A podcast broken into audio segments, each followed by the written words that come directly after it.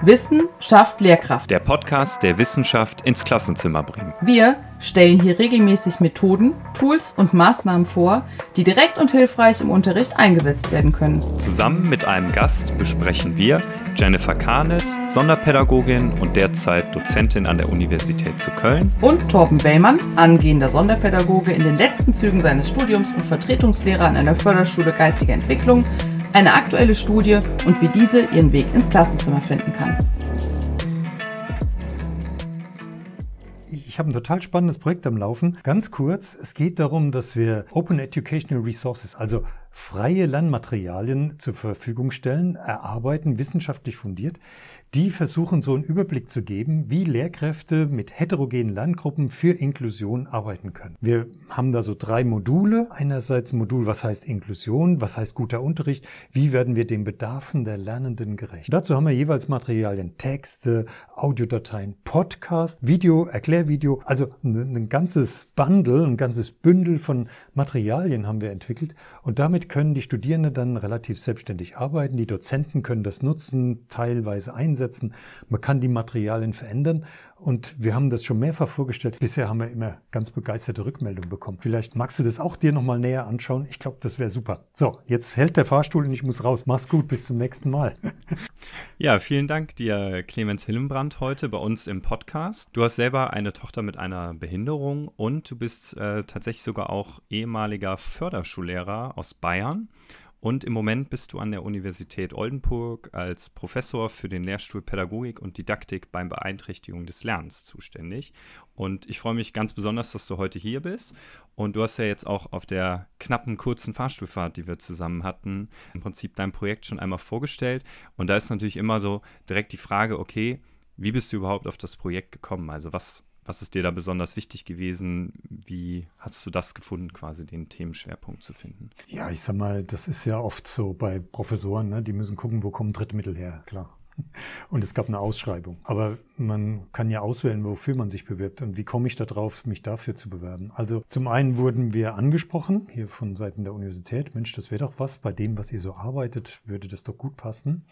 Das war eine Ermutigung. Dann mit meiner Kollegin Marie-Christine Vierbuchen, die da an der Uni Fechter war, war sofort die Idee, das machen wir zusammen. Das war eine sehr starke Ermutigung. Und ich habe vorher ein Projekt mit der Fachdidaktik Geschichte gemacht für das BMBF. Das sogenannte Klug-Projekt findet man auch im Internet, wo wir äh, Lehrkräfte für Geschichte qualifiziert haben. Da haben wir Videos erstellt, da haben wir Gespräche geführt, die aufgezeichnet wurden. Wir haben E-Sessions gemacht.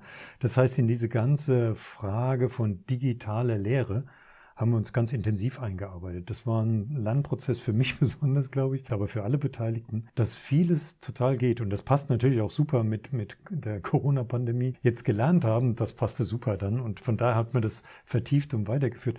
Und dann merkt man auch, boah, das ist äh, machbar. Also eine Videoaufnahme mit, mit einem motivierenden Kurzreferat oder ein Erklärvideo zu erstellen, das trauen wir uns jetzt zu und darum haben wir uns da beworben. Und das ist also ja. auch gut äh, finanziert worden vom Ministerium für Wissenschaft und Kunst hier in Niedersachsen. Die wollen nämlich eine Plattform aufbauen, wie in den anderen Bundesländern genauso, für Open Educational Resources, also für offene Bildungsmaterialien. Und okay. äh, dafür sollen wir also, die, haben wir dies, dieses Paket von Lernmaterialien für die Lehrerbildung erstellt. Und wie lange habt ihr dafür gebraucht oder wie lange seid ihr überhaupt mit dem Projekt schon am Start? Also wir sind gestartet Anfang letzten Jahres, also Beginn 2021, werden jetzt im Oktober fertig. Also ja, ich sag mal gut, so 20 Monate, wenn man mal mit dem Vorlauf, vielleicht auch 24 Monate mit dem Vorlauf, wo wir Planungen gemacht haben, wo wir versucht haben, schon mal Konzeptionen zu entwickeln, vielleicht so knapp zwei Jahre. Ja, okay. Ja. Und davor hattest du jetzt ja gesagt, habt ihr was mit Geschichte gemacht. Genau. Wie lange habt ihr dafür gebraucht, das zu ähm, evaluieren oder zu erstellen? Also da haben wir dreieinhalb Jahre Förderzeit gehabt, ähm, mhm. konnten das wegen Corona auch ein bisschen verlängern, ein halbes Jahr. Und haben natürlich auch Vorarbeiten gemacht. Also da waren wir jetzt bestimmt insgesamt fünf Jahre dran. Ah, okay. Ja. Ich sag mal, Geschichte geht natürlich im Rahmen von Inklusion oft so vergessen. Ähm, das wäre, glaube ich, eigenes spannendes Thema im Podcast, wie wichtig auch sowas ist wie Geschichtsbewusstsein. Das haben mhm. wir auch in der Interaktion mit Geschichtsdidaktik, Kollegin Schreiber von der Uni Eichstätt und mit der ähm, pädagogischen Psychologie, Bildungsforschung, Kollege Trautwein, Ulrich Trautwein, da haben wir sehr viel voneinander, miteinander gelernt, weil ich glaube, gerade Zielgruppen, die benachteiligt sind, die haben oft auch einen schweren, schweren Zugang zu Geschichtsthemen. Und das haben wir versucht, praktisch für Inklusion auch umzusetzen. Und ah, okay, also auch nochmal ein Schwerpunkt da. Genau, jetzt sind wir jetzt in den Auswertungen und äh, schon sehr spannend. Hm. Ja, das, das glaube ich auf jeden Fall. Also das heißt, ihr habt ja jetzt im Prinzip das Geschichtsprojekt weiterentwickelt. Zu welchen Themenbereichen habt ihr das denn jetzt? Also ihr habt ja jetzt nicht an Geschichte äh, weitergearbeitet, sondern äh, welche Themenbereiche versucht ihr da jetzt abzudecken? Ja, also genau, da, da geht es also nicht um Geschichte, sondern es geht wirklich um die Grundlagen für inklusive Lerngruppen, heterogene Lernen. Und da haben wir drei Themenbereiche definiert. Zum einen, was ist guter Unterricht? Da greife ich, greifen wir ganz gezielt zurück auch auf die Theorie, die Kollege Trautwein mit Mareike Kunter entwickelt hat, die, glaube ich, sehr hilfreich ist für Unterrichtsentwicklung. Mhm. Diese Sichtstrukturen und Tiefenstrukturen, die haben wir versucht zu verdeutlichen. Also man streitet sich oft so um die Sichtstrukturen. Soll ich Gruppenarbeit machen, Projektarbeit und so weiter? Das ja. Entscheidende ist aber, erreiche ich die tiefen Strukturen? Und dazu gehören drei Dimensionen. Kognitive Aktivierung. Kriege ich die Synapsen der Schülerinnen zum Knistern? Mhm. Das heißt, reg ich an, das Vorwissen zu nutzen, darüber nachzudenken, die Informationen zu verarbeiten, in Zusammenhänge zu bringen, abzuspeichern, wieder abzurufen. So, kognitive Aktivierung. Dann gibt es sowas wie eine konstruktive Unterstützung. Da gehört besonders Feedback dazu. Da gehört besonders auch Anregungen zur Gestaltung des Lernprozesses. Wie strukturiert gehe ich vor? Welche Lernstrategien nutze ich? Kennen wir alles aus der Sonderpädagogik sehr gut. Und ja. der dritte Punkt, den kennen wir auch sehr gut, besonders aus dem Bereich Verhalten, Unterstützung im sozial-emotionalen Bereich, nämlich Classroom Management. Haben wir eine gute Rahmung, gute Struktur, wie der Unterricht auf? Und zu all diesen Themen haben wir dann Erklärvideos gemacht, haben wir Texte geschrieben, Audiodateien aufgenommen, so dass man relativ schnell als Studierender, da richtet sich das, dass man sich schnell informieren kann, weiterführende mhm. Literatur bekommt. Aber ich habe schon mal mit Hilfe dieses Paketes, das ich auch in Teilen nutzen kann, habe ich einen guten Überblick, was ist guter Unterricht? Das wäre so mein erstes hm. Modul, äh, was ich als Studierender mir anschauen würde, gerade als Studierender nicht der Sonderpädagogik, sondern der Allgemeinpädagogik für Lehrer. Und das ist natürlich auch ein Thema, guter Unterricht. Und das haben uns die, das haben wir das mal vorgestellt auf einer Tagung, ne? Und da waren dann die Verantwortlichen, also zweite Phase, Seminarleitungen waren da, Schulaufsicht war da, die haben gesagt, ey, genial, damit machen wir Fortbildungen. Mhm. Da haben wir gedacht, stimmt, haben wir selber kaum dran gedacht. Eine Expertengruppe hatten wir dabei, da war auch ein Leiter eines Fortbildungszentrums, der hat auch gesagt, super, das ist für die Fortbildung eine wunderbare Basis. Dann muss ich immer noch vertiefen, anwenden. Aber ich habe eine kurz gefasste, sehr barrierearme Zugangsweise zu den wichtigen wissenschaftlichen Informationen. Okay, das, das kann ich mir schon gut vorstellen. Ne? Das, klar, du bringst es einmal so kurz und knackig auf den Punkt und musst dich jetzt nicht äh, super lange für irgendwas einlesen. Genau. Du hattest ja eben schon mal gesagt, also ihr habt, ihr habt Texte, ihr habt Videos und Podcasts. Das ist dann quasi, da kann ich aber quasi auswählen, was für mich passend ist oder ähm, wie gehe ja. ich überhaupt mit den ganzen Sachen um? Also die stehen ja frei zur Verfügung in Twillo, so heißt dieses Portal. Wir haben es auch mhm. alles auf meiner Homepage stehen. Da sieht man also auch aktuelle Forschung, sieht man dann die OER-Materialien über die Uni Oldenburg. Also es gibt viele Wege, wie man da dran kommt. Ähm, Videos stehen zum Beispiel auch in YouTube ein, kann man auch dort sich direkt anschauen. Das heißt, es gibt viele, viele Zugangsmöglichkeiten. So gibt es auch viele Einsatzmöglichkeiten. Wir haben das hier mit Dozenten in, aus der Fachdidaktik, haben wir das auch erprobt ganz mhm. unterschiedliche mhm. Fachdidaktik, äh, Wirtschaftspädagogik, äh, Sachunterricht, also ihr seht. Große Bandbreite, äh, ja. Große Bandbreite und das wollten wir auch gerne, Biologie und so weiter. Und die haben gesagt, also einige haben gesagt, ich gebe einfach das Paket und sage meinen Studenten, wähl dir aus. Geht wunderbar. Und dann sagen die Mensch, ich höre mir den Podcast im Auto an. Andere sagen, ja, abends Beine hoch, Rotweinglas und dann gucke ich mir das Video mit dem Hillenbrand mal an. Kann ich jederzeit ausschalten. Nein, also andere Dozenten haben gesagt, nee, nee, ich wähle genau den Text aus, aber da habe ich immerhin, ich weiß, das ist barrierearm. Wir haben das extra mhm. prüfen lassen, dass es auch zum Beispiel für Sehgeschädigte gut äh, sehbar ist. Wir haben das darum auch in Audiospur aufgenommen, sodass, wenn jemand äh, gar keinen visuellen Zugang hat, dass man es auch hören kann. Also von daher man kann es auswählen als Dozent, man kann es aber auch einfach als Paket den Studierenden zur Verfügung stellen. Beides funktioniert wohl sehr gut. Und ihr seid im Prinzip dabei auch einfach wissend an den, also ihr habt euch an den wissenschaftlichen Erkenntnissen orientiert und die einfach zusammengefasst oder seid ihr da auch mit eigenen Erkenntnissen noch mit reingegangen?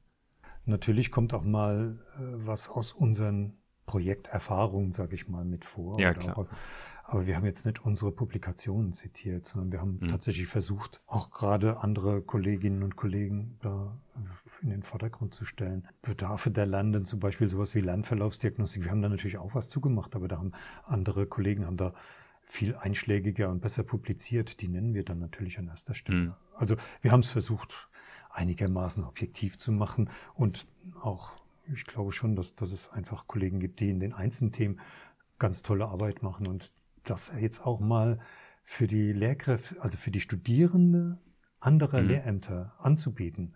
Sowas wie Verlaufsdiagnostik ist bei denen kommt ja nie vor. Und jetzt so einen ja, Zugang stimmt, zu ja. schaffen. Also, weißt du, so mal vorzustellen, was heißt das überhaupt? Das ist für viele der Studierenden ja auch eine ganz neue Dimension, die sie in ihrem normalen Studium gar nicht hören. Und jetzt, mhm. ehrlich gesagt, auch Dozenten haben gesagt, ach, was er macht, ist ja spannend. Also Verstehst du, das ist von daher auch eine Form von Dissemination, also ja. Verbreitung von wissenschaftlichen Erkenntnissen. Und da versuchen wir natürlich auch so ein bisschen den Forschungsstand aufzubereiten und zu nutzen. So, und eine Einschränkung will ich machen. Wir haben natürlich unsere Programmatik, äh, mit der wir arbeiten, ist Evidenzbasierung. Also was ist tatsächlich auch empirisch geprüft. Das mhm. ist so ah, okay. das Auswahlkriterium ja. gewesen. Ja. ja. Okay, ja, das macht natürlich auch Sinn. Jetzt hast du ja schon gesagt, also ihr habt im Prinzip diesen Themenblock aufbereitet wenn ich dich richtig verstanden habe, ist aber Twillo ja nicht nur für euch, sondern da finde ich auch noch mehr Materialien. Ja, also dieser Themenblock inklusiver Unterricht ist dort. Mhm. Ähm, dann haben wir einen zweiten Block, ähm, also neben dem guten Unterricht haben wir noch Inklusion, inklusiver mhm. Unterricht, Schulentwicklung auch für Inklusion. Wir haben dort, ähm, wie gesagt, es ist für die Studierende anderer Lehrämter. Wir haben nicht nur das Konzept so zur Schulentwicklung aus den Großbritannien vorgestellt, sondern auch äh, die, die Quiz hier vom Kollegen Uli Heimlich, das in, in Bayern erprobt worden ist, haben wir ebenfalls vorgestellt. Äh, also nicht nur der Index für Inklusion. Mhm. Aber damit einfach auch die Kollegen mitnehmen, wie können wir uns als Schule entwickeln. Das war so der mhm. zweite Block Inklusion. Und der dritte Block Förderbedarfe berücksichtigen, die Bedarfe erkennen. Da haben wir besonders halt auch die Verlaufsdiagnostik in den Vordergrund gestellt. So. Im Twillo gibt es natürlich zu allen möglichen Fächern weitere Lernmaterialien. Zur Lehrerbildung mhm. wenig, ähm, okay. auch das ein oder andere, aber ich glaube, da unser Paket ist da schon ähm, ja somit das Größte, was man da hat. Und mhm. ähm, insofern gerne kann man da auch andere Themen angucken, also eher aus, aus anderen Wissenschaften schon spannend. In dem Projekt, das fand ich auch sehr spannend, war natürlich auch sowas wie Medizinethik. Ähm, und zwar tiermedizinethische Fragestellung. Also wann darf ich ein Tier wie behandeln? So. Mhm. Oder Geografie, wenn ich ähm, äh, Regionen kennenlerne. Wie mache ich das denn jetzt digital? Da muss ich vielleicht gar nicht direkt hinfahren. Also ich sag mal so, aber auch sowas wie Migrationssensibilität, ähm, Diversität, das waren auch Themen und da sieht man inzwischen die Ergebnisse, die stehen online. Also sehr, ja. sehr breites Spektrum von Fächern der Universitäten. Das ist halt so der der Auswahlpunkt ja. Fächer, die an den Universitäten gelehrt. Okay, also natürlich nicht nur interessant für Studierende, sondern natürlich auch für, für Lehrkräfte, die sich für ein bestimmtes Themengebiet jetzt auch für den Unterricht vorbereiten wollen und einmal kurz prägnant vorbereitet werden und dann im Prinzip darauf aufbauend Unterricht planen können oder sogar halt auch Materialien übernehmen können wahrscheinlich. Ja, wobei, das muss man auch sagen, sind keine Unterrichtsmaterialien direkt drin. Dafür haben wir ja andere Plattformen, wo man sich Materialien wirklich auch anschauen und herunterladen kann. Das will Twillo nicht. Twillo will die Lehre an den Hochschulen unterstützen. Ah, okay. Ja, also im Prinzip so ein bisschen die Erkenntnisse auch von, von da so zusammengefasst, so wie wir das jetzt auch hier versuchen, so ein bisschen. Genau, ganz genau. Ja, und so gibt es eigentlich in jedem Bundesland Plattformen. Das Schöne ist bei Twillo, das kostet nichts. Man meldet sich einmal an und dann kann ich das nutzen. Also man muss dann schon ein bisschen natürlich wahrscheinlich suchen, je nachdem, welche Angebote man haben möchte, finde ich das vielleicht nur auf der Plattform für NRW oder halt dann in Niedersachsen. Mhm. Das äh, ja, ist die Schwierigkeit des Bildungssystems wahrscheinlich. Aber man ist jetzt dabei, das, das zu beheben. Das mhm. wird vielleicht noch ein halbes Jahr, Jahr dauern, dass, dass die praktisch miteinander verlinkt. Und es gibt so eine Metasuchmaschine, ähm, wo man die OER-Materialien über die Portale hinweg suchen kann. Also da entwickelt sich jetzt was, das ist alles noch ein bisschen in den Anfängen und es gibt immer wieder Haken und Ösen technisch gesehen. Das ist auch nicht so einfach. Man hätte es vielleicht besser von vornherein bundesweit aufgesetzt, aber gut, das ist halt die Länderhoheit, Kulturhoheit der Länder. Und jetzt muss man im Nachhinein, muss man halt das verknüpfen miteinander. Aber gut, das ist nicht unsere Entscheidung. Genau. Immerhin, es entwickelt sich jetzt, dass man praktisch von miteinander das gemeinsam recherchieren kann. Ja, super spannend. Und jetzt seid ihr natürlich als Universität ja wahrscheinlich auch so ein bisschen daran interessiert, wie werden die Materialien genutzt, wie, wie kommt das Ganze an?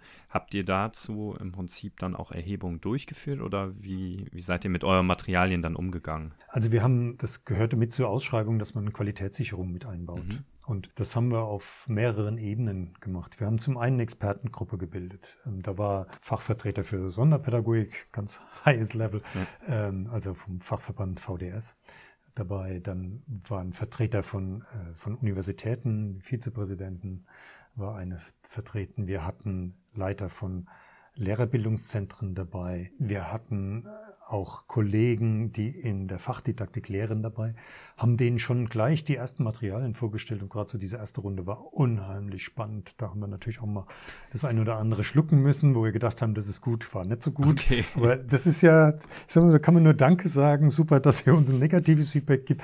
Da, dadurch werden wir besser. Ja. So. Das war also die eine Tour Qualitätssicherung, wo wir praktisch Feedback eingesammelt haben. Auch hier der einer der Hochschuldidaktik für, für digitales Lernen ganz verantwortlichen Kollegen haben wir ebenfalls mit im Boot gehabt. So, das war das eine. Die zweite Runde war, dass wir das Dozierenden vorgestellt haben, was ich vorhin schon gesagt habe, mhm. also Professoren für oder Lehrenden im, im Bereich der Fachdidaktiken. Das war das zweite. Und wir haben es auch mit Studierenden erprobt. Okay. Da haben wir sowas gemacht wie Thinking Aloud Methode. Also brich mal dazu, wenn du so ein Material siehst, wenn du das nutzt, was denkst du dazu? Haben das aufgezeichnet, ja. qualitativ ausgewertet. Wir haben auch versucht, so eine quantitative Auswertung zu machen. Da sind wir ein bisschen gescheitert, weil einfach zu wenig Rücklauf war. Darum haben wir einen Neuansatz gemacht. Ich habe gerade letzte Woche habe ich in meiner Vorlesung, wo ich dann auch die Materialien einsetzen werde, sind 300 Teilnehmer, das haben wir also erhoben. Was ist die Ausgangslage für die Nutzung von OER-Materialien, weil wir einfach auch heranführen wollen an die Nutzung von OER-Materialien. Ja. Und das haben wir praktisch werden wir jetzt also im Verlauf in diesem Semester werden wir insgesamt fünf Erhebungszeitpunkte haben und versuchen das also jetzt quantitativ auch abzusichern, wie die Studierenden uns dazu eine Rückmeldung geben. Wie viel haben jetzt direkt am Anfang, also hast du da schon Daten, wie viel direkt am Anfang damit schon arbeiten? Ja, habe ich genau für unser Gespräch heute, ja. lieber Tom, mal äh, reinschauen lassen. Danke an meine Mitarbeiterin. Ähm, ja, von diesen 200, die jetzt bei der Erhebung dabei waren, äh, sagen 50, sie kennen OER okay. Aber auch immerhin 150 kennen es nicht. Aber immerhin 150 haben da schon mal was gehört davon. In unserer Lernplattform gibt es seit diesem Semester einen eigenen Reiter, OER. Das heißt, es wird jetzt prominent. Mhm. Und wir haben zwei große Projekte über mehrere Jahre, die an dieser Uni laufen, wo genau OER und digitales Lernen unterstützt. Also finanziert auch hier von den äh, Mittelgebern, sowohl BMB wie unser Ministerium. Diese Vorwissen, Vorkenntnisse sind aber doch sehr zu Beginn. Mhm. Ich meine, es ist ja auch ein innovatives Thema. Es hat bisher noch kaum eine der Studierenden wirklich aktiv damit gearbeitet, im Sinne von, ich nutze das systematisch für mein Land. Und ich glaube, einer hat geantwortet, eine Person hat geantwortet, ich habe damit selber schon mal gearbeitet, im Sinne von, ich habe etwas überarbeitet. Also das heißt, OER bedeutet ja, ich kann die nutzen, kann sie aber auch verändern. Ich kann Teile herausnehmen und die Rechte sind dafür frei. Wir haben Creative Commons Licenses. Also wenn ich sage, wo ich es her habe, darf ich das auch verändern. Mm, ja. Und also CC BY ist dann so der Fachausdruck. Und damit könnten die Studierenden natürlich auch arbeiten, das zum Beispiel in eigenen Referaten einsetzen oder egal wie oder später mal in der Weiterqualifizierung nutzen. Und da wollen wir ermutigen, das wollen wir praktisch auch jetzt begleiten. Wie kommen Sie rein? Wie nehmen Sie diese Angebote wahr? Ja. Hilft es Ihnen tatsächlich beim Lernen? Auch damit wir dann in einer zweiten Runde diese Materialien vielleicht noch ein bisschen optimieren. Das heißt jetzt, also ihr habt fünf Erhebungszeitpunkte in einem Semester. Und, genau. und dann versucht ihr quasi darauf, also klar, im Idealfall durch ein, ein, Einbindung ins Seminar oder in die Vorlesung sollen die Studierenden dann natürlich auch rangeführt werden. Ne? Ganz genau. Zu diesen drei Themenblöcken, das werde ich also im Semester machen. Und am Ende des Semesters machen wir nochmal die Gesamterhebung. In diesen drei Zwischenerhebungen geht es dann nur um diese Rückmeldung zu diesen Modulen, ja. OER-Paketen, aber am Ende dann nochmal eine Gesamterhebung. Wir basieren auf einer Theorie, die so international bekannt ist, aber in Deutschland nur so in wenigen Arbeitsgruppen genutzt wird, nämlich Technology Acceptance Model. Okay. Und das finde ich eigentlich ganz spannend, weil ich sag mal, wir als Lehrkräfte sind wir ständig mit neuen Technologien konfrontiert. Wie groß ist denn die Akzeptanz? An welchen Faktoren macht sich die Akzeptanz fest? Mhm. Das, das wird so erhoben. Und ja, aus einer anderen Studie mit Kollegen Casale und Bernhard Ringleb haben wir gesehen, diese digitale Selbstwirksamkeit ist ein Schlüsselfaktor. Ja. Erlebe ich mich als Lehrkraft, als wirksam, erwarte ich, dass ich das erfolgreich bewältige, so ein Tool ein? Mhm. Kann ich das? Und daran scheitert vieles. Wenn ich das nicht beherrsche, dann traue ich es mich auch nicht im Unterricht einzusetzen. Ist ja auch vernünftig. Ja, äh, klar. Ja, man geht halt nicht an mit irgendwas rein, was man, was man nicht anwenden kann. Ja, klar. So ist es. Wenn es spannend bleibt, ob das klappt, äh, dann lieber nicht. Mhm. Also gerade auch im sonderpädagogischen Bereich, äh, bevor mir die Stunde da ausartet und, und die Schüler nichts mitnehmen, dann äh, übe ich lieber nochmal zu Hause und starte erst nochmal oder ich muss mir Hilfen suchen und das ist dann oft eine Überforderung. Ja. Quintessenz, wir wollen jetzt unsere Studierenden heranführen, solche Technologien aktiv zu nutzen, selber zu gestalten, um praktisch fit zu sein, dann später auch solche Technologien im Unterricht zu nutzen. Das wollen wir halt auch mit dieser Theorie wollen wir das absichern. Ja, das glaube ich, nicht verkehrt. Vor allem, man gewinnt ja dann auch im Prinzip durch das Wissen ja auch Sicherheit, sowohl in Themenbereichen zur Anwendung, als natürlich auch für die eigene Unterrichtsplanung. Ne? Also wenn ich ja nochmal Genau. mal mehr vor Augen geführt bekomme, wie im Prinzip guter Unterricht ablaufen kann, wie ich mein Classroom-Management aufziehen kann, das bietet mir ja selber auch eine gewisse Routine, die ich aufbauen kann und dadurch halt entspannter auch in den Unterricht gehen kann. Und das müssen wir ganz klar sehen. Digitales Lernen ist Teil des, ich sag mal, umfassenden Lernens und Lehrens. Hm, Wenn ich also das didaktisch nicht gut einbaue, digitale Tools, dann helfen die auch nichts. Ja. Also insofern, dieser ganze Rahmen ist notwendig, dass man dann digitales Lernen auch wirklich gut umsetzen kann. Ja, und dann kommt natürlich irgendwann noch die Ausstattung dazu, so ein bisschen als Schwierigkeit. Richtig. Ne? Ich meine, was Ja. ähm, habt ihr sonst noch irgendwas festgestellt bisher, was irgendwie Einschränkungen sein könnten? Außer jetzt irgendwie, dass man quasi nicht das Endgerät nutzen kann? Also es gibt total viele spannende Erkenntnisse daraus. Ein Punkt ist der, dass das Sonderpädagogen, die haben wir befragt, Mhm. ähm, dass die sagen, ich muss mir genau überlegen, ob meine Sch- Schüler, ob die das beherrschen, ob die da einen guten Zugang zu haben, ob das passt adäquat. Und da wird's jetzt knifflig. Welche Tools sind denn wirklich passend für unsere Zielgruppe? Ich sag mal, es gibt so ein ganz verbreitetes Tool, Namen müssen wir jetzt nicht nennen, weil es jede Lehrkraft in der Praxis. Das Feedback, was da gegeben wird, ist eine einzige Katastrophe. Hm. Fachdidaktisch sind da viele Fehler drin. Das ist, das wird deshalb so verbreitet genutzt. Ich glaube, das ist das verbreitetste, was in der Schule genutzt wird, weil das kostenlos zur Verfügung steht, ist von der EU finanziert worden. So. Sonderpädagogisch, didaktisch, aber auch fachdidaktisch ist das kein gutes Tool. Und das zeigt nochmal, wie sehr wir da am Anfang stehen. Darum haben in unserer Erhebung während Corona haben die, die Lehrkräfte haben mehr oder weniger hauptsächlich Messengers genutzt, Messenger-Plattformen genutzt, um in Kontakt zu bleiben. Hm. Ganz wichtige Dimension, wie bleibe ich in Kontakt beim digitalen Lernen mit meinen Schülern? So, das ist also eine Anforderung. Und was wir aus den internationalen Studien gesehen haben, es braucht sowas wie ein Tutoring-System. Also unsere Schülergruppen, besonders im Bereich Lernen und Verhalten, da muss es die Möglichkeit geben, einen Tutor mit einzubinden. Ja. Also ich brauche jemanden, der mir auch mal hilft. Ich brauche jemanden, der, den ich mal fragen kann. Ich brauche auch jemanden, mit dem ich mal mich auskotzen kann, wo ich sagen kann, komm, jetzt gehen wir mal gemeinsam wieder an die Arbeit. Mhm. Und das müssen wir eigentlich digital mit verankern. Es muss also Systeme geben, die unterstützendes Feedback, konstruktive Unterstützung anbieten. Nicht nur richtig oder falsch, sondern die diesen Lernprozess begleiten. Mhm. Und ich sag mal, da brauchen wir sowas wie KI. Das ist wirklich innovativ für die Zukunft. Da warten wir tatsächlich viel. Und ich brauche aber auch diese persönliche Rückmeldung, dieses Tutoring, Mentoring, wo ich eine Person habe, die mir auch mal beisteht, die mir auch mal eine Motivationsunterstützung gibt.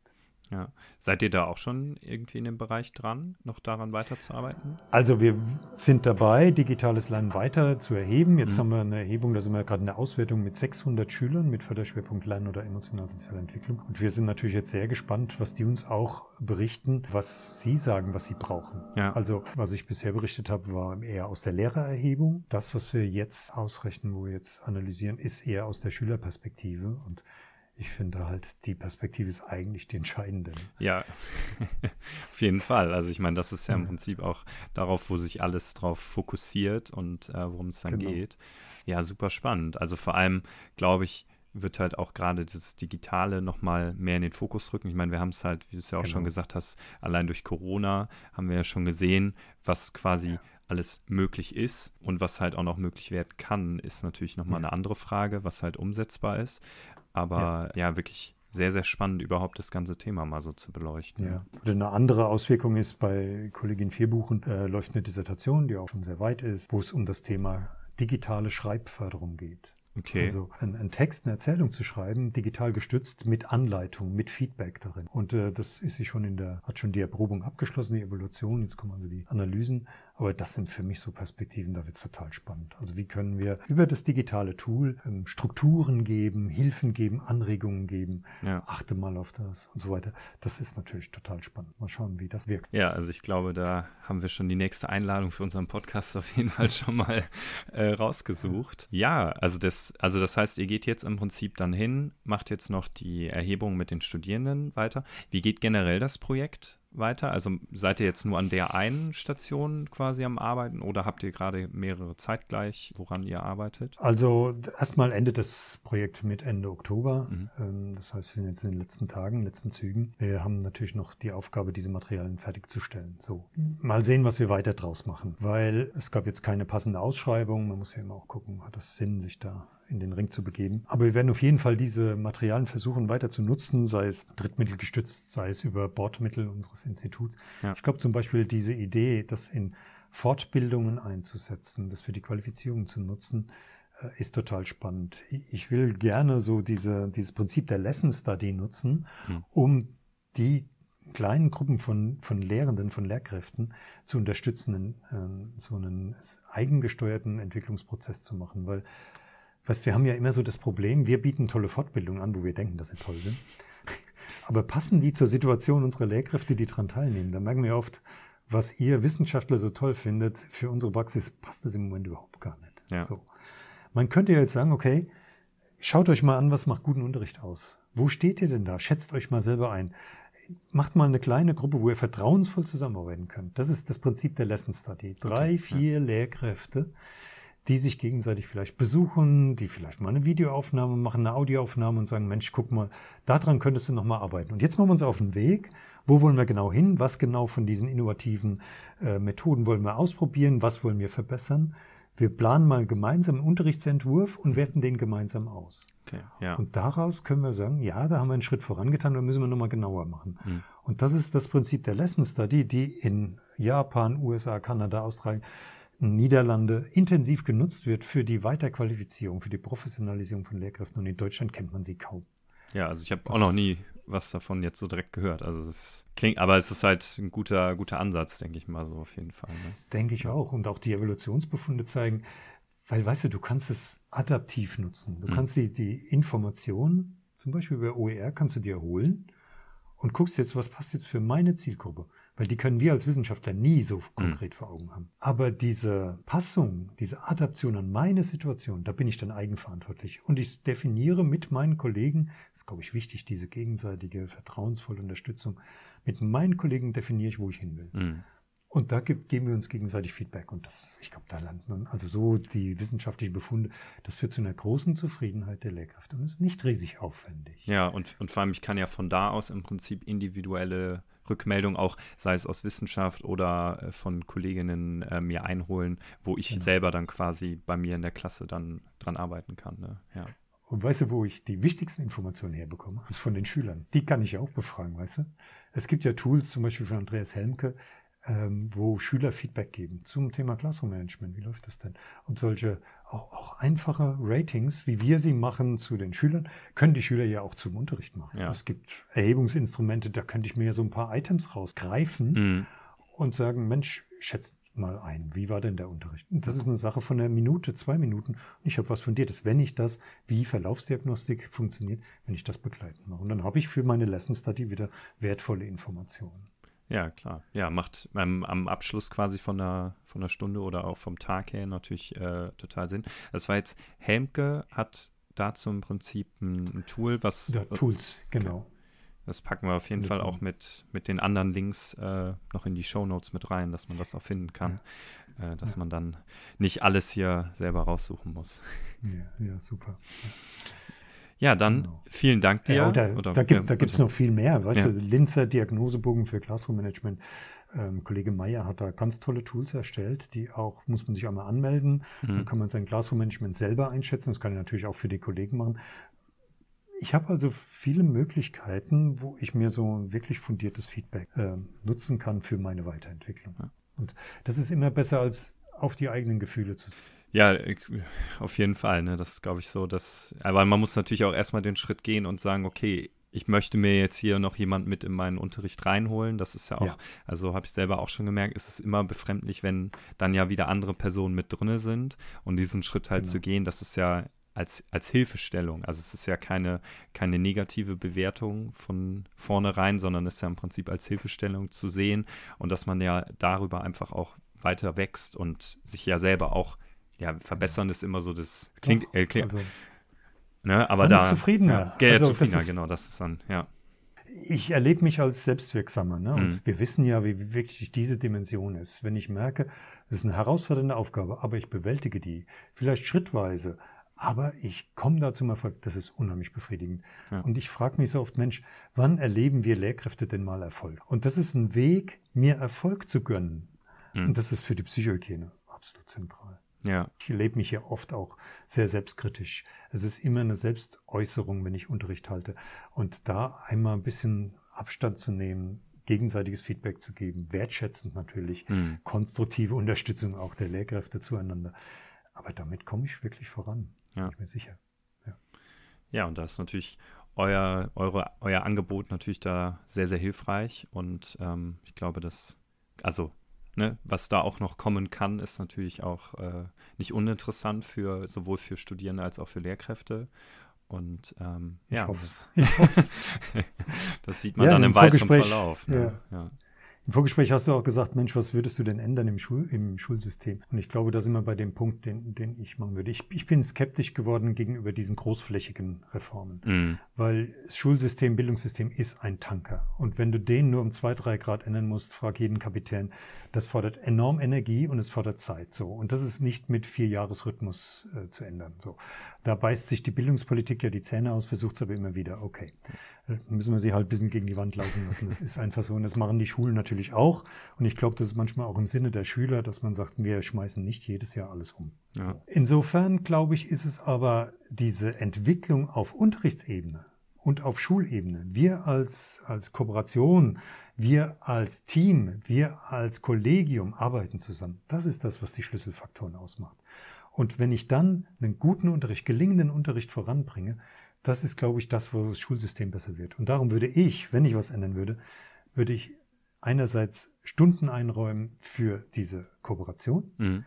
Es gibt zum Beispiel in Großbritannien, äh, da hat jede Lehrkraft die Pflicht, einmal pro Woche solch eine Hospitation gegenseitig. Das gehört zu den, zu den Pflichtstundenanteilen. Ja. So, sowas. Und da hast du so, weißt du, du hast damit einen Rahmen gesetzt, mhm. um gut zu kooperieren. Du kannst die nicht verdonnern dazu, gut zu kooperieren, die Kollegen, aber du hast zumindest den Rahmen gesetzt, dass es möglich wird. Ja. Und daran scheitert es bisher bei uns. Und das ist etwas, was, glaube ich, ganz wichtig wäre. Und damit sind wir bei dem Grundprinzip Feedback. Hattie hat es gesagt und ich glaube, das stimmt. Feedback ist das Entscheidende. Und zwar nicht nur Feedback an die Schüler, sondern Feedback an die Lehrkräfte. Mhm. Dadurch verändert sich unser Bildungssystem. Ja, also das kann ich glaube, also da kann ich auf jeden Fall so zustimmen. Ne? Das, äh, glaube ich, so ein guter Ansatz, äh, den man da so sehen kann. Ähm, jetzt hast du schon ein bisschen vorgegriffen.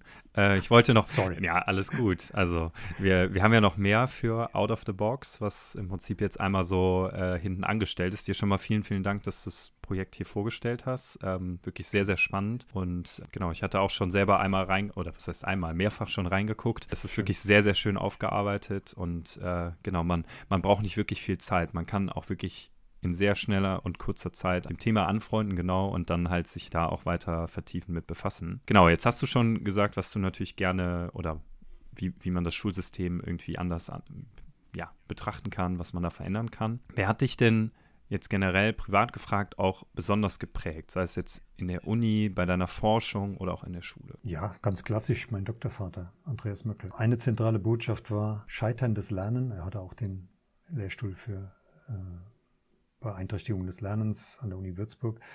Mhm. Er hat gesagt, scheiterndes Lernen hängt immer auch zusammen mit scheiterndem Lehren. Also was wir als Lernbehinderung bezeichnen, dann oft an den Schüler denken, ist eigentlich ein gescheiterter Interaktionsprozess. Weißt du, unsere Passung, unsere Planungen für das Lernen der Schülerinnen und Schüler, das scheitert, wenn die Schüler nicht erfolgreich lernen. Das ist nur der Indikator dafür, dass, dass diese Interaktion nicht gut gelungen ist. Und das konsequent zu denken, es ist nicht ein individuelles Merkmal des Schülers, sondern es ist genauso ein Merkmal von meiner Lehr, von meinen Lehrversuchen, von meiner vielleicht Unkenntnis des Ausgangswissens, der Motivation der Schüler. Das sind so viele Faktoren. Das ist kein Problem, dass ich das nicht weiß. Aber ich muss merken, dass ich dran vorbeigegangen bin und mich dann auf einen neuen Weg machen, gemeinsam mit den Schülerinnen und Schülern. Das war so Grundgedanken und ich glaube, da werde ich äh, Zeit meiner beruflichen Tätigkeit mhm. werde ich davon profitieren und darum auch das Gespräch mit den Schülern zu suchen, damit ich merke, diese Rückmeldungen bekomme, da können wir gemeinsam einen Schritt besser werden, können wir weiterkommen mhm. und da brauche ich diese Rückmeldung von den Schülerinnen und Schülern. So, das war so eine zentrale Persönlichkeit, neben seinen historischen Forschungen, die immer auch so ein bisschen gegen den Strich waren, gegen Vorannahmen. Ähm, das fand ich immer sehr, sehr spannend und anregend. Ja, sehr gut, sehr guter Ansatz. Ähm, äh, welches Projekt willst du als nächstes angehen? Oh, also es laufen mehrere Projekte, zum Beispiel die Matrix emotional-sozialer Kompetenzen, dürfen wir jetzt noch ein bisschen weiterführen. Da haben wir so ein Tool entwickelt, steht digital online über Qualis Nordrhein-Westfalen ähm, wo man praktisch bei hochgradigen ähm, Schwierigkeiten im sozial-emotionalen Bereich kompetenzorientiert die Schülerinnen und Schüler einschätzen kann. Das ist die Lehrkraftebene. Wir haben entwickelt und letztes Jahr abgeschlossen die Schüler-Selbsteinschätzung, weil wir mhm. glauben, dass diese Selbsteinschätzung, Self-Assessments ganz wichtig sind in der Interaktion mit den Lehrkräften. Darum haben wir praktisch dieses Tool jetzt auch aus Schülersicht überarbeitet. Und das Ganze sind wir aktuell dran, das mit Hilfe von Kollegen, die digital sehr fit sind, das umzusetzen in digitales Tool, sodass die Schülerinnen selber sich da durchklicken können und auch Anregungen bekommen, Verständnishilfen bekommen, sodass sie ganz selbstständig dieses Tool nutzen können und auch die Auswertungen automatisiert erfolgen. Das wollen wir dann dann 2023 abschließen. Ja. Das siehst du also auch so ein bisschen digital gestützt. Und dann zweites großes Thema, ähm, inklusive Sachunterricht, ist für mich auch ein spannendes Thema, wo mhm. Deutsch, Mathe läuft doch relativ viel, aber ich sag mal so, wie gesagt, diese Kooperation mit den Fachdidaktiken, mit Geschichte haben wir jetzt gemacht. So würde ich das gerne auch ein bisschen im Sachunterricht weiterführen. Das, glaube ich, sind äh, ganz spannende Projekte, die natürlich auch profitieren von dem, was wir jetzt gemacht haben. Ja, ja, total. Ja, also man, man sieht bei dir auf jeden Fall so ein Muster, welche Themen dich da besonders interessieren. Und äh, ja, da werden wir bestimmt äh, noch mehr von dir hören können in nächster Zeit, wenn dann auch die anderen Projekte abgeschlossen sind, beziehungsweise jetzt auch gerade deine Erhebung, die gerade noch läuft zu dem Thema. Und äh, ja, vielen, vielen Dank dir, dass du heute hier warst. Ähm, es hat uns oder mir sehr, sehr viel Spaß gemacht und ähm, mir auch. Genau, dann hoffentlich bis zum nächsten Mal. Ja, gerne wieder. Ich wünsche euch ganz viel Erfolg in euren Projekten und äh, freue mich auf den weiteren Austausch. Auch das ist immer sehr, sehr inspirierend. Danke dir.